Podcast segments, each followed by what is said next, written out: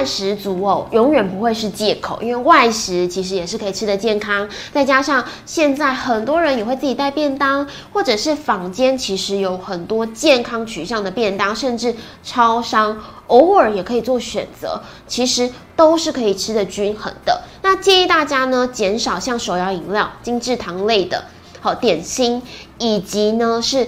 太过加工，像早餐，我常常会听到一些民众会吃啊，什么火腿蛋吐司啊、培根汉堡这一类的，比率一定要降低啊。甚至接下来冬天要吃火锅了，火锅料的度部分也帮我注意一下，它也是属于比较高油脂、高热量，然后低营养价值的哦。这样以原形食物为主，就不会有这个问题哦。那基本上呢，如果要减重，负能量平衡很重要。什么叫负能量平衡？也就是说，我们的消耗一定要有，摄取。不要超量，好，摄取不要超量。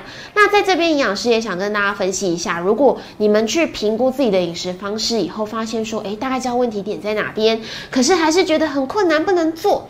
那我们可以从痛苦指数小的开始执行，比如说像宵夜这种多余的哦，正餐可能我们还是正常吃。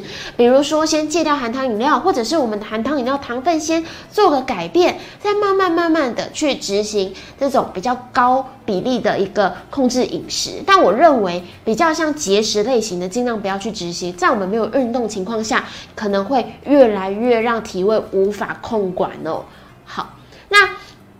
好，那。以目前好这些的分析以外呢，还需要大家帮我注意一件事情，也就是呢，体位的控制不是越快越好。一般我们建议每周大概零点五到一公斤就好，所以短期目标可以先二到四公斤，绝对不是像有些人呐，一个月就减十几公斤，这种都不是正确的哦。好，其实一般我们发现研究发现，减重越快越不正确的方式，其实它复胖的复胖的比例。呃，应该说几率会增加，甚至它复胖后堆积脂肪，我们在研究发现是会更厚的哦，就是它堆积脂肪的比例可能更拉高。那我们想要的不是脂肪啊，对不对？好，所以大家帮我注意这些。所以减重，我认为是健康行为跟促进健康习惯的一个养成哦，不要想说很困难很困难。